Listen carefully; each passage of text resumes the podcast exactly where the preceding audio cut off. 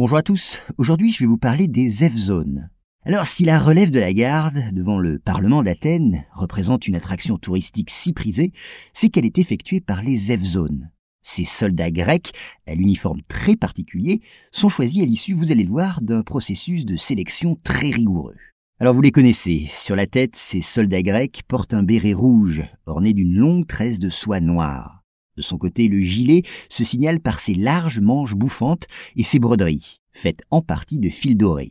Et comme certains militaires écossais, les F-Zones portent une jupe, la fustanelle, portée sur des bas de laine blanche. Confectionnée dans un ample tissu blanc, elle arbore pas moins de 400 plis qui symbolisent les années passées sous le joug ottoman.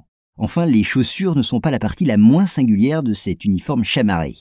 Lourde et incommode, elle se termine par un gros pompon noir. Il faut savoir que ces soldats ne sont pas des soldats professionnels, mais des jeunes gens qui accomplissent leur service militaire.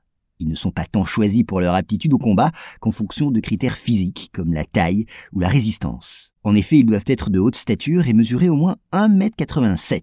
On leur demande aussi de supporter sans maudire l'ardeur du soleil et la morsure du froid, car ils doivent monter la garde jour et nuit devant le palais présidentiel et le Parlement, au pied duquel se trouve la tombe du soldat inconnu. Par ailleurs, ces soldats n'ont pas le droit de parler et doivent rester impassibles en toutes circonstances. Ainsi, en cas de comportement déplacé d'un touriste, ils n'ont que la ressource de frapper le sol de leur crosse pour alerter l'un de leurs supérieurs. Et entre eux, ils ne communiquent que par des battements de paupières. Enfin, sachez que les F-Zones subissent un entraînement très rigoureux. Il leur permet de connaître de manière parfaite chacun des mouvements formant cet étrange ballet hiératique qui fait impression sur tous les visiteurs.